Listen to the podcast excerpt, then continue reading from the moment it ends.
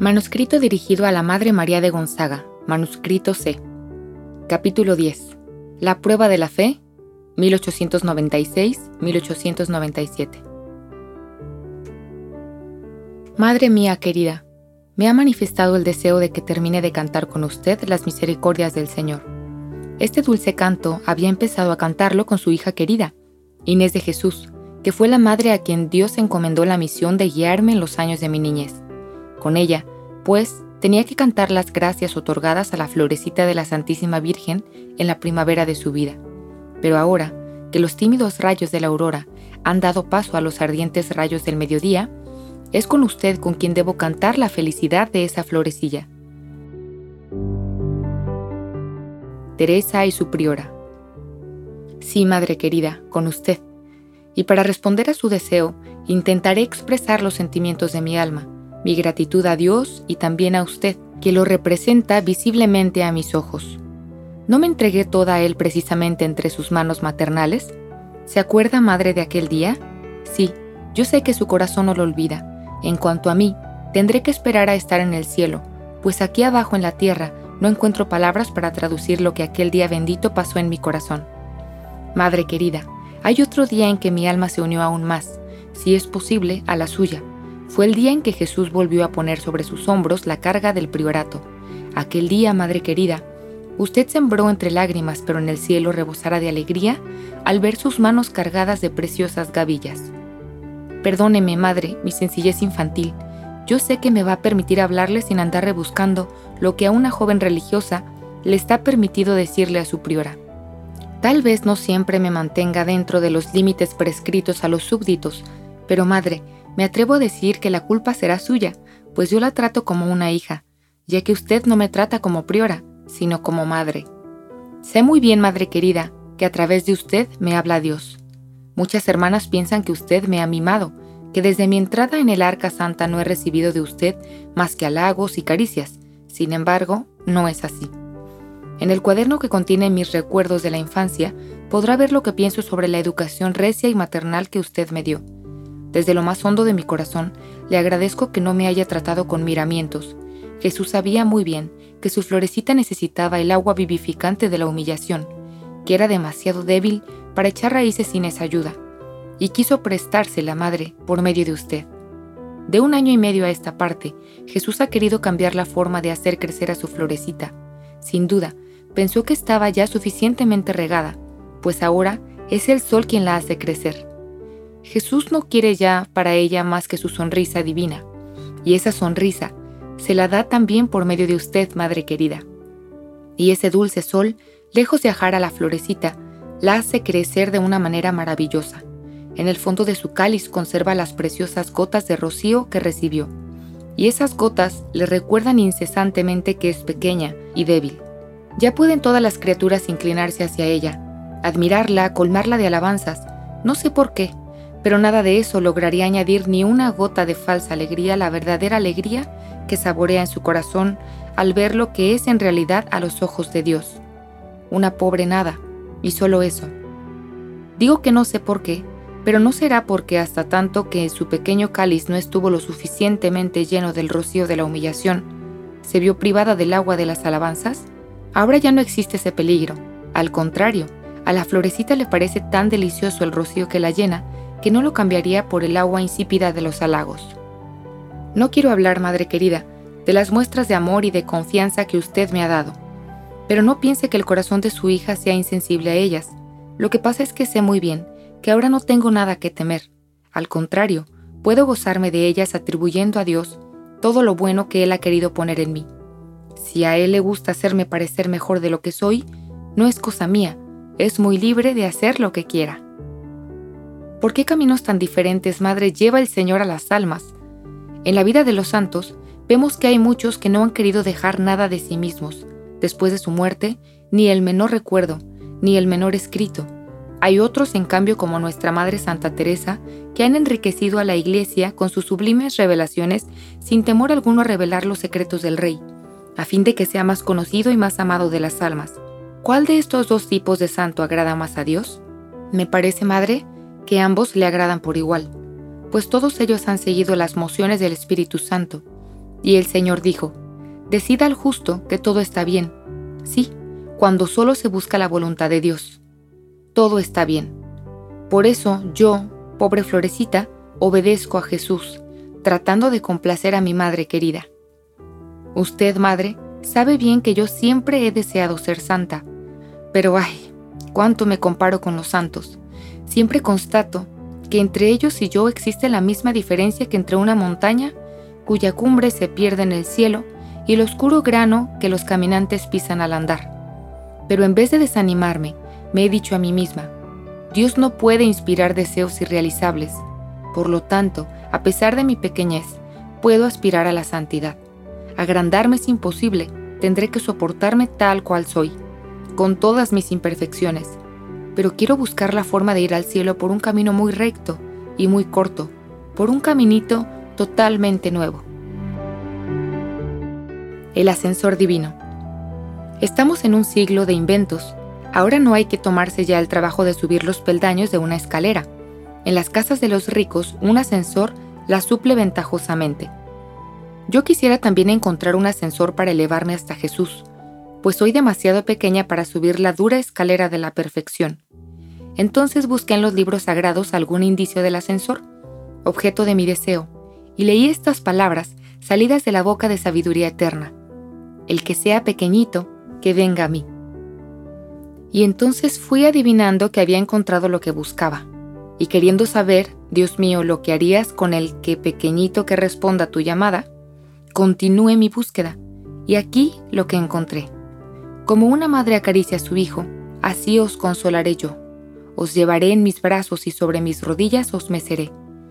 Nunca palabras más tiernas ni más melodiosas alegraron mi alma. El ascensor, que ha de elevarme hasta el cielo son tus brazos, Jesús. Y para eso no necesito crecer. Al contrario, tengo que seguir siendo pequeña. Tengo que empequeñecerme más y más.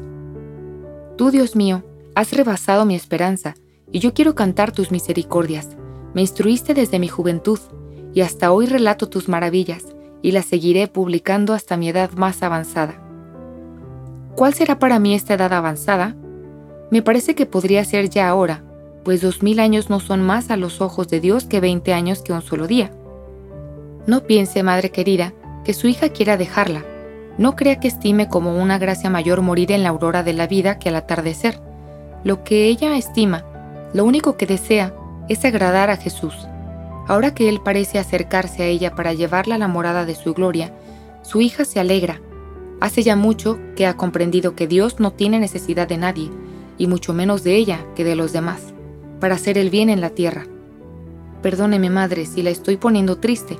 Me gustaría tanto alegrarla, pero si sus oraciones no son escuchadas en la tierra, si Jesús separa durante algunos días a la madre de la hija, ¿cree que esas oraciones no serán escuchadas en el cielo? Yo sé que su deseo es que yo realice junto a usted una misión muy dulce y muy fácil, pero ¿no podría concluirla desde el cielo? Como un día Jesús dijo a San Pedro, también usted le dijo a su hija, apacienta mis corderos. Y yo me quedé atónita y le dije que era demasiado pequeña y le pedí que apacentase usted misma sus corderitos y que me cuidase también a mí y me concediera la gracia de pastar con ellos. Y usted, madre querida, respondiendo en parte a mi justo deseo, cuidó de los corderitos a la vez que de las ovejas, encargándome a mí de llevarlos a ellos con frecuencia a pasear a la sombra, de enseñarles las hierbas mejores y las más nutritivas, y también de mostrarles las flores de brillantes colores que nunca deben tocar, a no ser para aplastarlas con sus pies. Usted no ha temido, madre querida, que yo extraviase a sus corderitos, ni mi inexperiencia ni mi juventud la han asustado. Tal vez se acordó de que el Señor se suele complacer en conceder la sabiduría a los pequeños, y de que un día, exultante de gozo, bendijo a su padre por haber escondido sus secretos a los sabios y entendidos y habérselas revelado a los más pequeños. Usted, madre, sabe bien que son muy pocas las almas que no miden el poder divino por la medida de sus cortos pensamientos y que quieren que haya excepciones a todo en la tierra. Solo Dios no tiene derecho alguno a hacerlas. Sé que hace mucho tiempo que entre los humanos se practica esta forma de medir la experiencia por los años, pues ya el santo rey David en su adolescencia cantaba al Señor, Soy joven y despreciado, Sin embargo, no teme decir en ese mismo Salmo, 118, Soy más sagaz que los ancianos, porque busco tu voluntad. Tu palabra es lámpara para mis pasos, estoy dispuesto para cumplir tus mandatos y nada me turba. Madre querida, usted no tuvo reparo en decirme un día que Dios iluminaba mi alma, que hasta me daba la experiencia de los años. Madre, yo soy demasiado pequeña para sentir vanidad, soy demasiado pequeña también para hacer frases bonitas con el fin de hacerle creer que tengo una gran humildad. Prefiero reconocer con toda sencillez que el Todopoderoso ha hecho obras grandes en el alma de la hija de su Divina Madre, y que la más grande de todas es haberle hecho ver su pequeñez, su impotencia. Madre querida, usted sabe cómo Dios ha querido que mi alma pasara por muchas clases de pruebas. He sufrido mucho desde que estoy en la tierra, pero si en mi niñez sufría con tristeza, ahora ya no sufro así, lo hago con alegría y con paz. Soy realmente feliz de sufrir. Madre, muy bien tiene que conocer usted todos los secretos de mi alma, para no sonreír al leer estas líneas, pues, a juzgar por las apariencias, ¿existe acaso un alma menos probada que la mía? Pero qué extrañada se quedaría mucha gente si la prueba que desde hace un año vengo sufriendo apareciese ante sus ojos. Usted, madre querida, conoce ya esta prueba, sin embargo, quiero volver a hablarle de ella, pues la considero como una gracia muy grande que he recibido durante su bendito priorato. Primeras hemoptisis.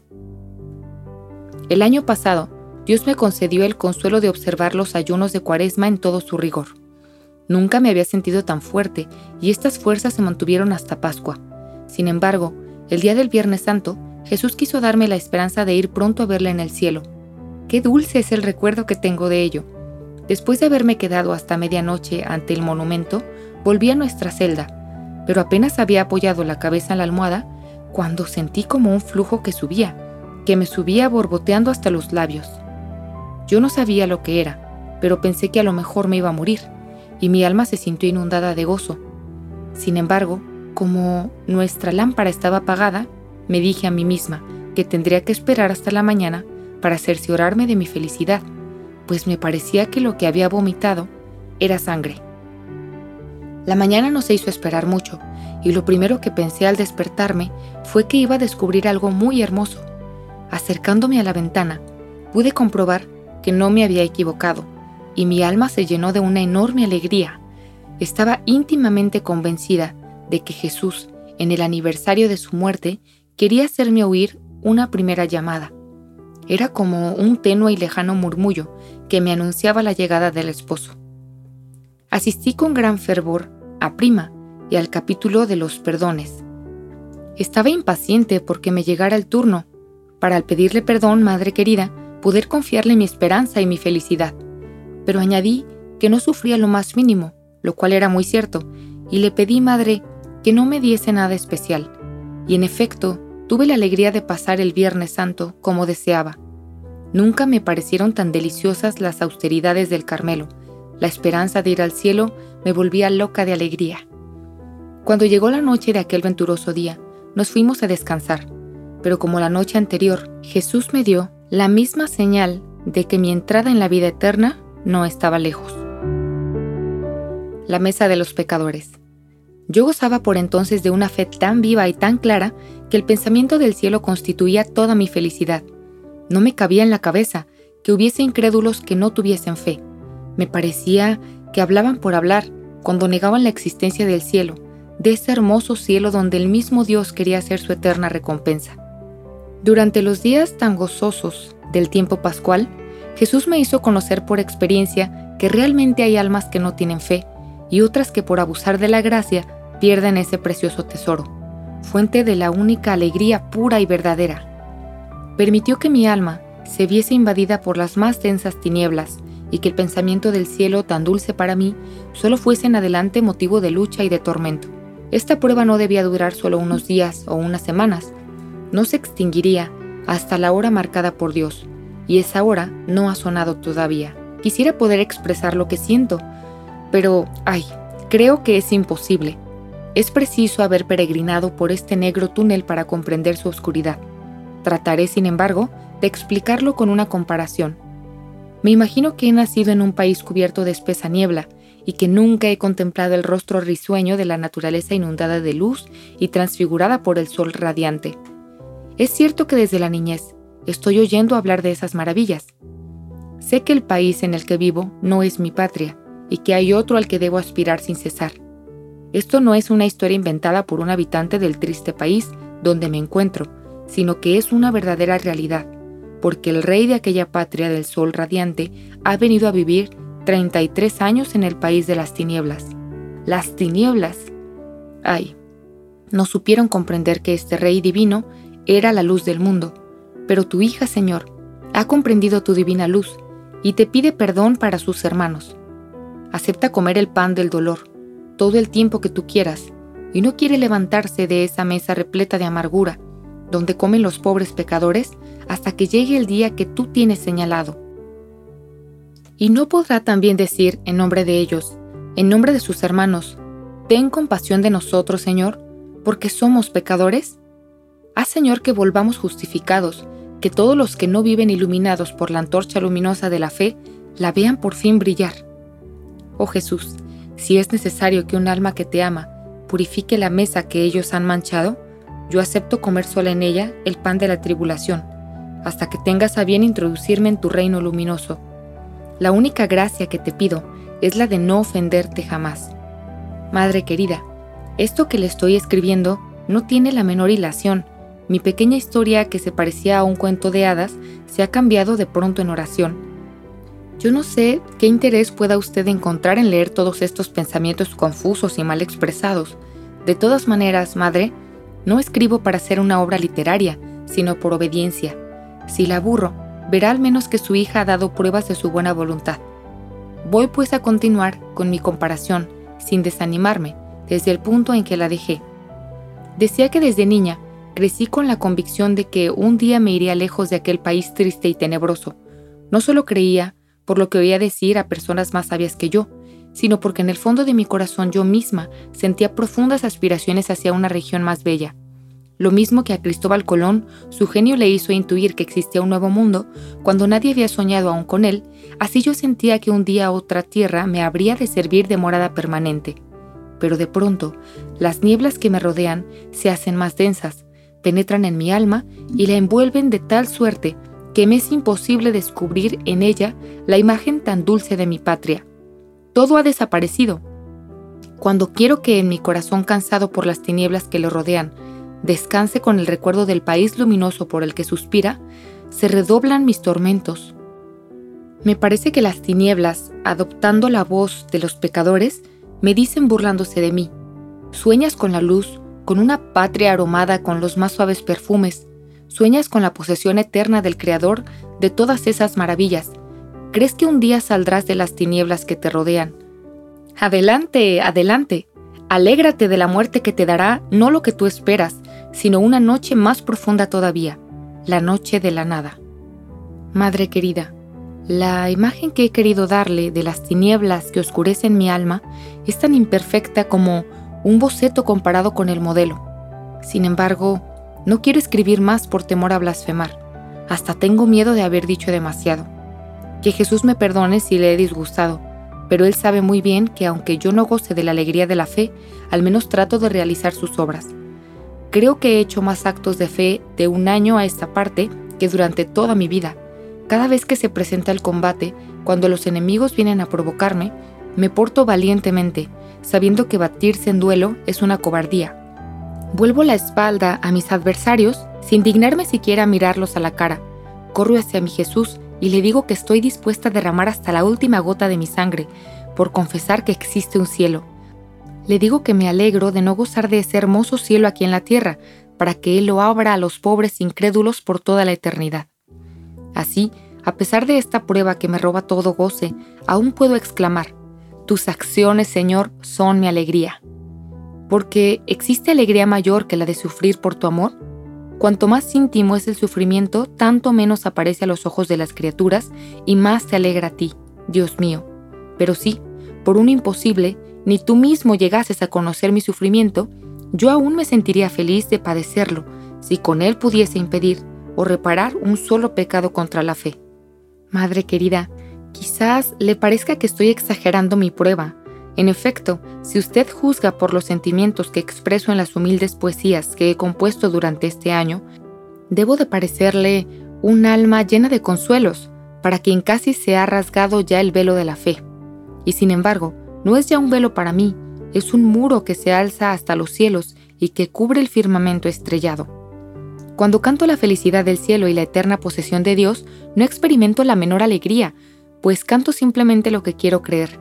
Es cierto que a veces un rayo pequeñito de sol viene a iluminar mis tinieblas, y entonces la prueba cesa un instante, pero luego el recuerdo de ese rayo, en vez de causarme alegría, hace todavía más densas mis tinieblas. Nunca, madre, he experimentado tan bien como ahora cuán compasivo y misericordioso es el Señor. Él no me ha enviado esta prueba hasta el momento en que tenía fuerzas para soportarla. Antes, creo que me hubiese hundido en el desánimo. Ahora hace que desaparezca todo lo que pudiera haber de satisfacción natural en el deseo que yo tenía del cielo. Madre querida, ahora me parece que nada me impide ya volar, pues no tengo ya grandes deseos, a no ser el de amar hasta morir de amor. Madre querida, estoy completamente asombrada de lo que le escribí ayer. ¡Qué garabatos! Me temblaba tanto la mano que no pude continuar y ahora lamento hasta haber intentado seguir escribiendo. Espero poder hacerlo hoy de manera más legible, pues ya no estoy en la cama, sino en un precioso silloncito todo blanco. Veo, madre, que todo esto que le digo no tiene la menor hilación, pero antes de hablarle del pasado, siento la necesidad de hablarle de mis sentimientos actuales, pues más tarde quizás los haya olvidado. Quiero ante todo decirle cómo me conmueven todas sus delicadezas maternales, Créame, madre querida, el corazón de su hija desborda de gratitud y nunca olvidará lo mucho que le debe. Madre, lo que más me ha emocionado de todo es la novena que está haciendo a Nuestra Señora de las Victorias. Son las misas que ha encargado decir para obtener mi curación. Siento que todos esos tesoros espirituales hacen un gran bien a mi alma. Al empezar la novena, yo le decía, Madre, que la Santísima Virgen tenía que curarme o bien llevarme al cielo, pues me parecía muy triste para usted y para la comunidad tener que cargar con una joven religiosa enferma. Ahora, acepto estar toda la vida enferma, si eso le agrada a Dios, y me resigno incluso a que mi vida sea muy larga. La única gracia que deseo es que mi vida acabe rota por el amor. No, no temo una vida larga, no rehuso el combate, pues el Señor es la roca sobre la que me alzo, que adiestra mis manos para el combate, mis dedos para la pelea. Él es mi escudo, yo confío en Él. Por eso, nunca he pedido a Dios morir joven, aunque es cierto que siempre he esperado que fuera esa su voluntad. Muchas veces el Señor se conforma con nuestros deseos de trabajar por su gloria, y usted sabe, Madre mía, que mis deseos son muy grandes. También sabe que Jesús me ha presentado más de un cáliz amargo, y que lo ha alejado de mis labios antes de que lo bebiera, pero no sin antes darme a probar su amargura. Madre querida, tenía razón el santo rey David cuando cantaba, Ved qué dulzura, qué delicia, convivir los hermanos unidos. Es verdad, y yo lo he experimentado muchas veces, pero esa unión tiene que realizarse en la tierra a base de sacrificios. Yo no vine al Carmelo para vivir con mis hermanas, sino solo por responder a la llamada de Jesús. Intuía claramente que vivir con las propias hermanas, cuando una no quiere hacer la menor concesión a la naturaleza, iba a ser un motivo de continuo sacrificio. ¿Cómo se puede decir que es más perfecto alejarse de los suyos? ¿Se les ha reprochado alguna vez a los hermanos que combaten en el mismo campo de batalla? ¿Se les ha reprochado el volar juntos a recoger la palma del martirio? Al contrario, se ha pensado, y con razón que se animaban mutuamente, pero también que el martirio de cada uno de ellos se convertía en el martirio de todos los demás. Lo mismo ocurre en la vida religiosa, a la que los teólogos llaman martirio. El corazón, al entregarse a Dios, no pierde su cariño natural, al contrario, ese cariño crece al hacerse más puro y más divino. Madre querida, con este cariño la amo yo a usted y amo a mis hermanas, soy feliz de combatir en familia por la gloria del Rey de los cielos, pero estoy dispuesta también a volar a otro campo de batalla, si el Divino General me expresa su deseo de que lo haga. No haría falta una orden, bastaría una mirada, una simple señal. La vocación misionera. Desde mi entrada en el arca bendita, siempre he pensado que si Jesús no me llevaba muy pronto al cielo, mi suerte sería la misma que la de la palomita de Noé, que un día el Señor abriría la ventana del arca y me mandaría volar muy lejos, muy lejos, hacia las riberas infieles, llevando conmigo la ramita de olivo. Este pensamiento, madre, ha hecho que mi alma creciera y me ha hecho cernerme por encima de todo lo creado.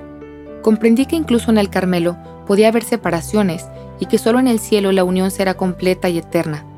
Y entonces quise que mi alma habitase en el cielo y que solo de lejos mirase las cosas de la tierra. Acepté no solo desterrarme yo a un pueblo desconocido, sino que también, lo cual me resultaba mucho más amargo, acepté el destierro de mis hermanas. Nunca olvidaré el 2 de agosto de 1896, aquel día que coincidió precisamente en el de la partida de los misioneros. Se trató muy en serio de la partida de la Madre Inés de Jesús. Yo no hubiera movido un solo dedo para impedirle partir, sin embargo, sentía una gran tristeza en mi corazón.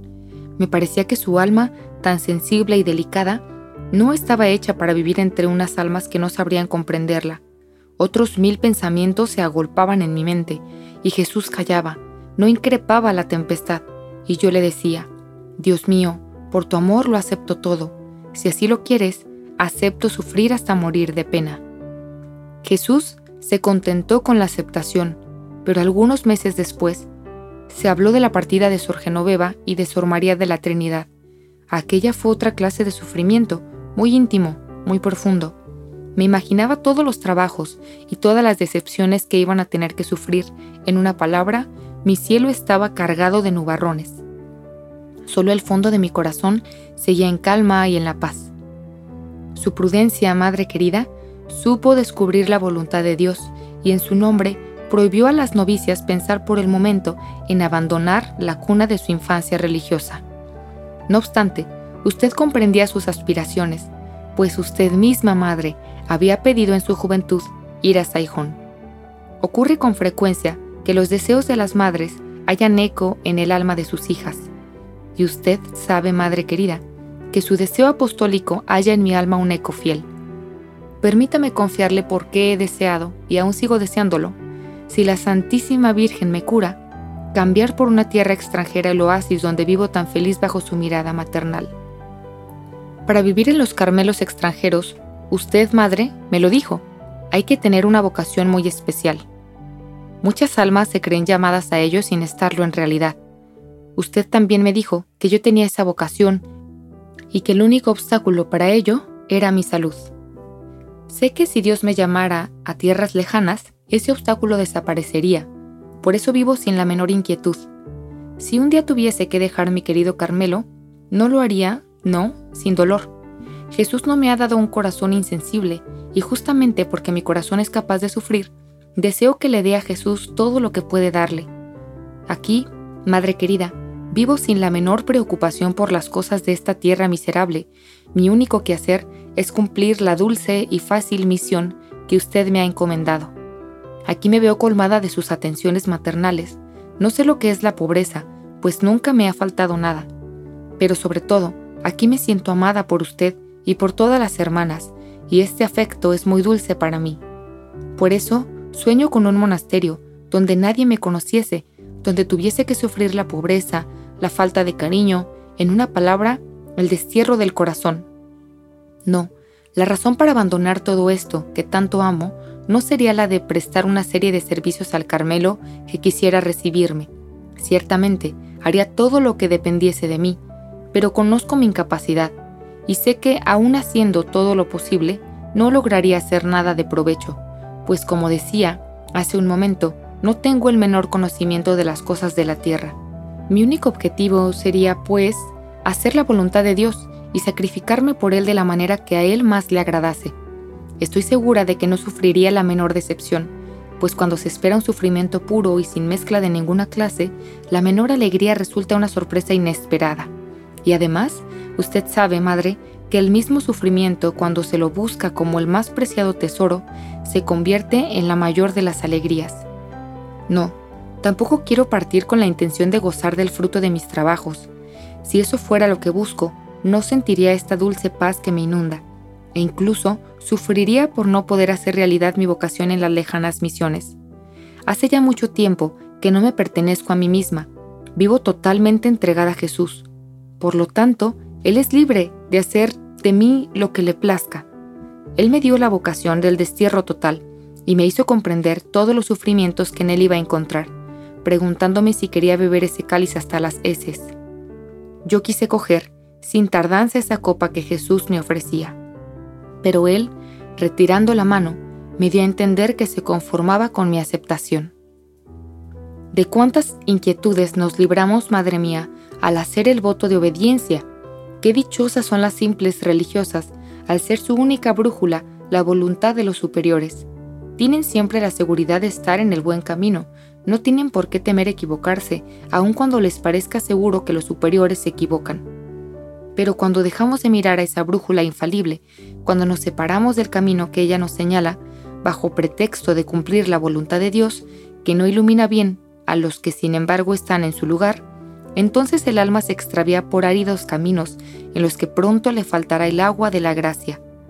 Madre queridísima, usted es la brújula que Jesús me ha dado para guiarme con seguridad a las riberas eternas. Qué bueno es para mí fijar en usted la mirada y luego cumplir la voluntad del Señor.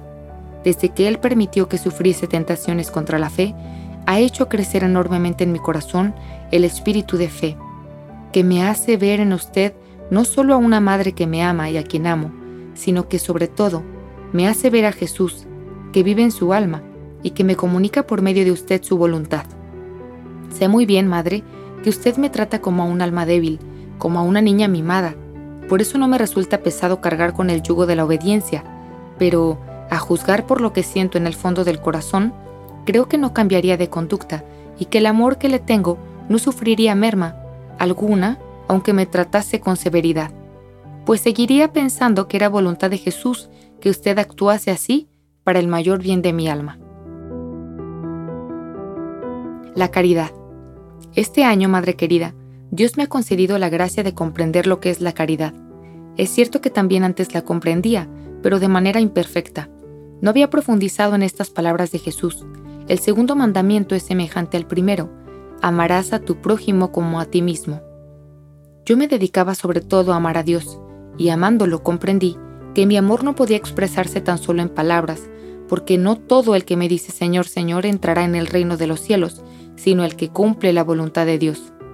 Y esta voluntad Jesús la dio a conocer muchas veces, debería decir que casi en cada página de su Evangelio, pero en la última cena, cuando sabía que el corazón de sus discípulos ardía con un amor más vivo hacia Él, que acababa de entregarse a ellos en el inefable misterio de la Eucaristía, aquel dulce Salvador quiso darles un mandamiento nuevo, y les dijo, con inefable ternura, Os doy un mandamiento nuevo, que os améis unos a otros, que os améis unos a otros, igual que yo os he amado. La señal por la que conocerán todos que sois discípulos míos será que os amáis unos a otros. ¿Y cómo amó Jesús a sus discípulos y por qué los amó? No, no eran sus cualidades naturales las que podían atraerle. Entre ellos, y él a distancia, era infinita. Él era la ciencia, la sabiduría eterna. Ellos eran unos pobres pecadores ignorantes y llenos de pensamientos terrenos. Sin embargo, Jesús los llama sus amigos, sus hermanos. Quiere verles reinar con Él en el reino de su Padre, y para abrirles las puertas de ese reino, quiere morir en una cruz, pues dijo, nadie tiene amor más grande que el que da la vida por sus amigos. Madre querida, meditando estas palabras de Jesús, comprendí lo imperfecto que era mi amor a mis hermanas y vi que no las amaba como las ama Dios. Sí, ahora comprendo que la caridad perfecta consiste en soportar los defectos de los demás, en no extrañarse de sus debilidades, en edificarse de los más pequeños actos de virtud que les veamos practicar. Pero sobre todo comprendí que la caridad no debe quedarse encerrada en el fondo del corazón. Nadie dijo, Jesús, enciende una lámpara para meterla debajo del celemín, sino para ponerla en el candelero y que alumbre a todos los de la casa. Yo pienso que esa lámpara representa la caridad, que debe alumbrar y alegrar, no solo a los que me son más queridos, sino a todos los que están en la casa, sin exceptuar a nadie. Cuando el Señor mandó a su pueblo amar al prójimo, como a sí mismo, todavía no había venido a la tierra. Por eso, sabiendo bien hasta qué grado se ama uno a sí mismo, no podía pedir a sus criaturas un amor mayor al prójimo. Pero cuando Jesús dio a sus apóstoles un mandamiento nuevo, su mandamiento, como lo llama más adelante, ya no habla de amar al prójimo como a uno mismo, sino de amarle como Él. Jesús le amó y cómo le amará hasta la consumación de los siglos. Yo sé, Señor, que tú no mandas nada imposible. Tú conoces mejor que yo mi debilidad, mi imperfección. Tú sabes bien que yo nunca podría amar a mis hermanas como tú las amas, si tú mismo, Jesús mío, no las amaras también en mí. Y porque querías concederme esta gracia, por eso diste un mandamiento nuevo. ¿Y cómo amo este mandamiento? Pues me da la certeza de que tu voluntad es amar tú en mí a todos los que me mandas amar. Sí, lo sé. Cuando soy caritativa, es únicamente Jesús quien actúa en mí. Cuanto más unida estoy a Él, más amo a todas mis hermanas. Cuando quiero hacer que crezca en mí ese amor, y sobre todo cuando el demonio intenta poner ante los ojos de mi alma los defectos de tal o cual hermana que me cae menos simpática, me apresuro a buscar sus virtudes y sus buenos deseos. Pienso que si la he visto caer una vez, puede haber conseguido un gran número de victorias que oculta por humildad. Y que incluso lo que a mí me parece una falta puede muy bien ser debido a la recta intención un acto de virtud. Y no me cuesta convencerme de ello, pues yo misma viví un día una experiencia que me demostró que no debemos juzgar a los demás. Fue durante la recreación. La portera tocó dos campanadas. Había que abrir la puerta de clausura a unos obreros para que metieran unos árboles destinados al Belén. La recreación no estaba animada, pues faltaba usted, madre querida. Así que pensé que me gustaría mucho que me mandasen como tercera, y justo la madre superiora me dijo que fuese yo a prestar ese servicio, o bien la hermana que estaba a mi lado. Inmediatamente comencé a desatarme el delantal, pero muy despacio para que mi compañera pudiese quitarse el suyo antes que yo, pues pensaba darle un gusto dejándolo hacer de tercera. La hermana que suplía a la procuradora nos miraba riendo, y al ver que yo me había levantado la última, me dijo, ya sabía yo que no eras tú quien iba a ganarse una perla para tu corona, ibas demasiado despacio. Toda la comunidad, a no dudarlo, pensó que yo había actuado siguiendo mi impulso natural, pero es increíble el bien que una cosa tan insignificante hizo a mi alma y lo comprensiva que me volvió ante las debilidades de las demás. Eso mismo me impide también tener vanidad cuando me juzgan favorablemente, pues razono así, si mis pequeños actos de virtud los toman por imperfecciones, lo mismo pueden engañarse tomando por virtud lo que solo es imperfección. Entonces digo con San Pablo, para mí, lo de menos es que me pida cuentas mi tribunal humano, ni siquiera yo me pido cuentas, mi juez es el Señor. Por eso para que el juicio del Señor me sea favorable, o mejor, simplemente para no ser juzgada, quiero tener siempre pensamientos caritativos, pues Jesús nos dijo, no juzguéis y no os juzgarán. Madre, al leer lo que acabo de escribir, usted podría pensar que la práctica de la caridad no me resulta difícil. Es cierto que desde hace algunos meses ya no tengo que luchar para practicar esta hermosa virtud. No quiero decir con esto que no cometa algunas faltas, no soy demasiado imperfecta para eso, pero cuando caigo no me cuesta mucho levantarme, porque en un cierto combate conseguí la victoria, y desde entonces la milicia celestial viene en mi ayuda, pues no puede sufrir verme vencida, después de haber salido victoriosa en la gloriosa batalla que voy a tratar de describir. Hay en la comunidad una hermana que tiene el don de desagradarme en todo, sus modales, sus palabras, su carácter me resultan sumamente desagradables. Sin embargo, es una santa religiosa, que debe de ser sumamente agradable a Dios. Entonces, para no ceder a la antipatía natural que experimentaba, me dije a mí misma que la caridad no debía consistir en simples sentimientos, sino en obras, y me dediqué a portarme con esa hermana como lo hubiera hecho con la persona a quien más quiero. Cada vez que la encontraba, pedía a Dios por ella, ofreciéndole todas sus virtudes y sus méritos. Sabía muy bien que esto le gustaba a Jesús, pues no hay artista que no le guste recibir alabanzas por sus obras, y a Jesús, el artista de las almas, tiene que gustarle enormemente que no nos detengamos en lo exterior, sino que penetremos en el santuario íntimo, que Él se ha escogido por morada y admiremos su belleza. No me conformaba con rezar mucho por esa hermana, que era para mí motivo de tanta lucha. Trataba de prestarle todos los servicios que podía, y cuando sentía la tentación de contestarle, de manera desagradable, me limitaba a dirigirle la más encantadora de mis sonrisas y procuraba cambiar de conversación, pues como dice la imitación, mejor es dejar a cada uno con su idea que pararse a contestar. Con frecuencia también, fuera de la recreación, quiero decir durante las horas de trabajo, como tenía que mantener relaciones con esta hermana a causa del oficio 14, cuando mis combates interiores eran demasiado fuertes, huía como un desertor. Como ella ignoraba por completo lo que yo sentía hacia su persona, nunca sospechó los motivos de mi conducta y vive convencida de que su carácter me resultaba agradable. Un día en la recreación me dijo con aire muy satisfecho más o menos estas palabras. ¿Querría decirme, hermana Teresa del Niño Jesús, qué es lo que le atrae tanto en mí? Siempre que me mira, la veo sonreír. Ay, lo que me atraía era Jesús, escondido en el fondo de su alma. Jesús que hace dulce hasta lo más amargo. Le respondí que sonreía porque me alegraba verla. Por supuesto que no añadí que era bajo un punto de vista espiritual. Madre querida, como le he dicho, mi último recurso para no ser vencida en los combates es la deserción. Este recurso lo empleaba ya durante el noviciado y siempre me dio muy buenos resultados. Quiero, madre, citarle un ejemplo que le va a hacer sonreír. Durante una de sus bronquitis, fui una mañana muy despacito a dejar en su celda las llaves de la reja de la comunión, pues era sacristana. En el fondo, no me disgustaba aquella ocasión que tenía de verla a usted, incluso me agradaba mucho, aunque trataba de disimularlo. Una hermana, animada de un santo celo, pero que sin embargo me quería mucho, al verme entrar en su celda pensó, madre, que iba a despertarla, y quiso cogerme las llaves, pero yo era demasiado lista para dárselas y ceder de mis derechos.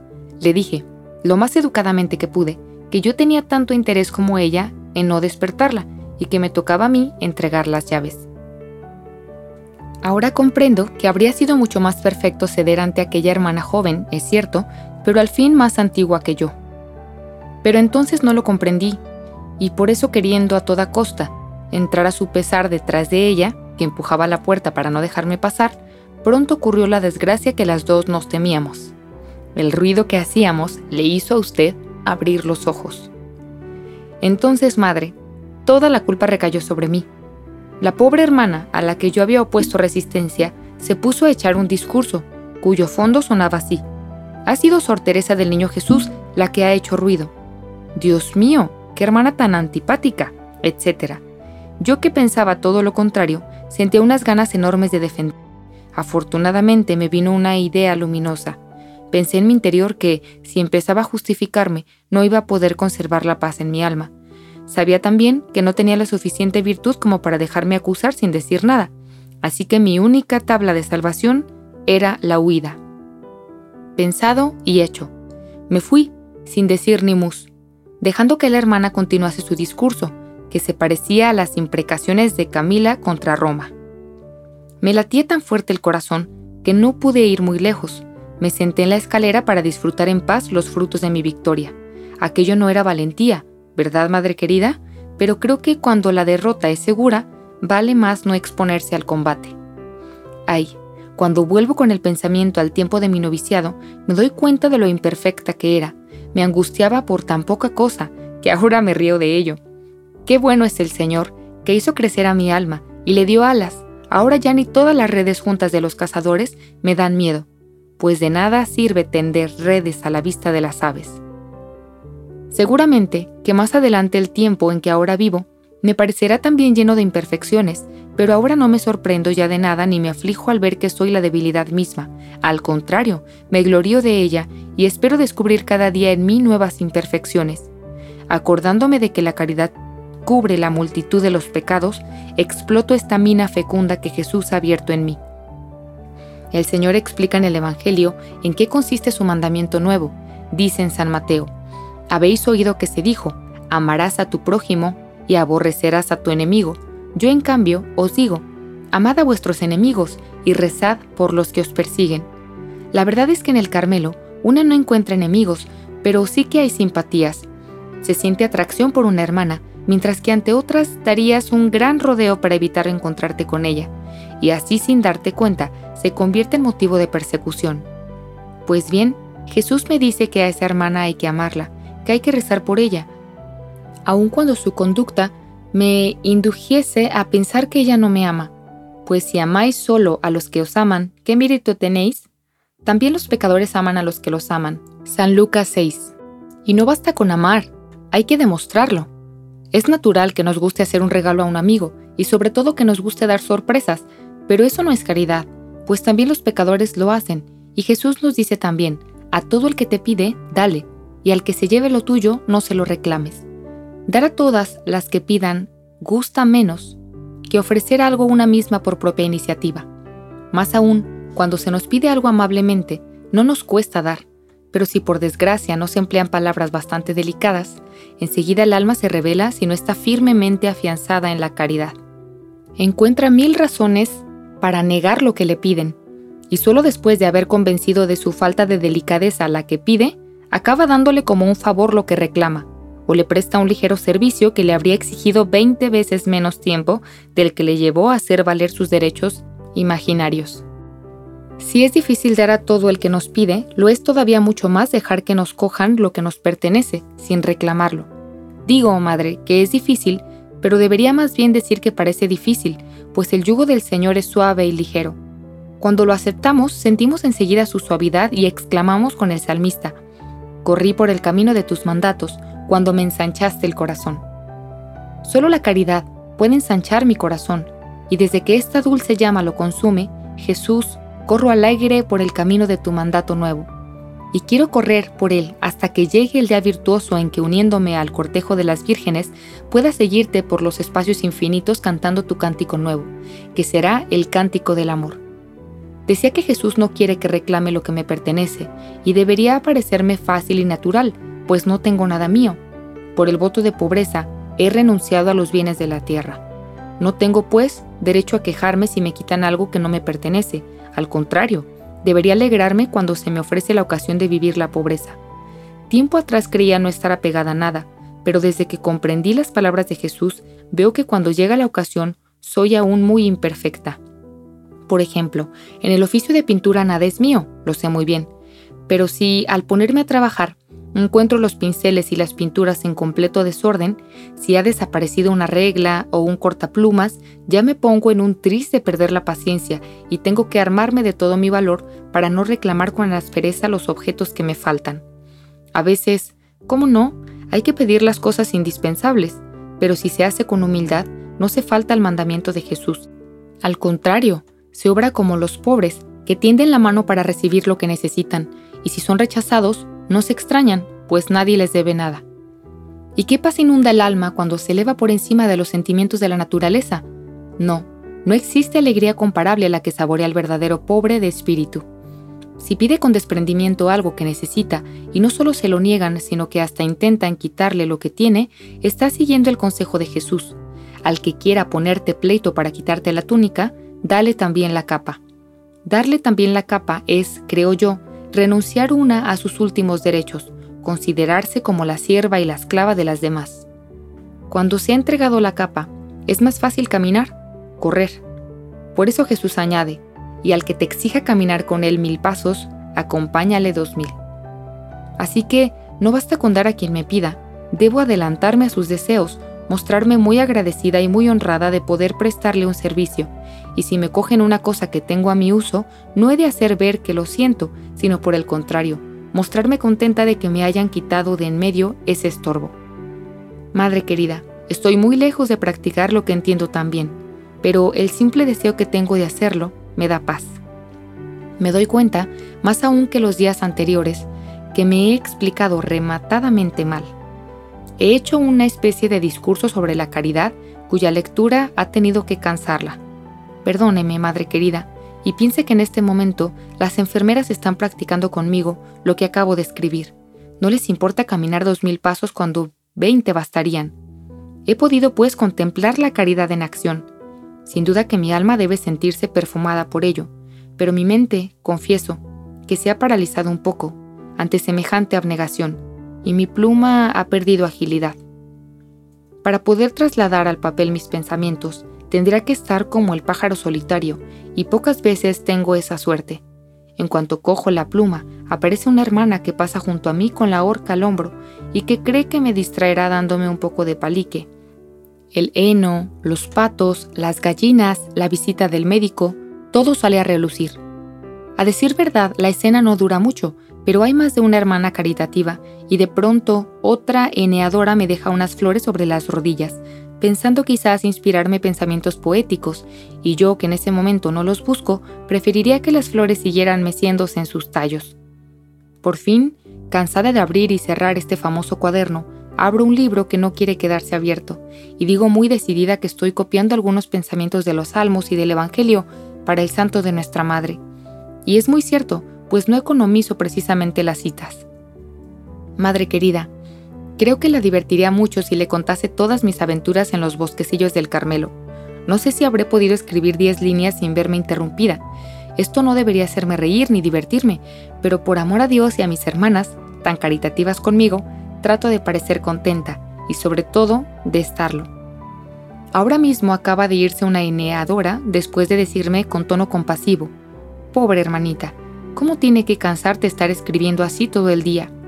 No te preocupes, le contesté. Parece que escribo mucho, pero en realidad no escribo casi nada. Me alegro, me dijo, ya más tranquila. De todas formas, me alegro de que estemos con la ciega, pues eso no dejará de distraerte un poco. Y en efecto es una distracción, tan grande la que tengo, sin contar las visitas de las enfermeras, que no miento cuando digo que no escribo casi nada. Por suerte no me desanimo fácilmente. Para demostrártelo, madre, voy a terminar de explicarle lo que Jesús me ha hecho comprender acerca de la caridad. Hasta aquí solo le he hablado de lo exterior. Ahora quisiera decirle cómo entiendo yo la caridad puramente espiritual. Estoy segura, madre, de que no tardaré en mezclar una con otra, pero como es a usted a quien le hablo, sé que no le será difícil captar mi pensamiento y desenredar la madeja de su hija. No siempre es posible en el Carmelo practicar al pie de la letra las enseñanzas del Evangelio. A veces una se ve obligada en razón de su oficio a negarse a hacer un favor. Pero cuando la caridad ha echado hondas raíces en el alma, se manifiesta al exterior.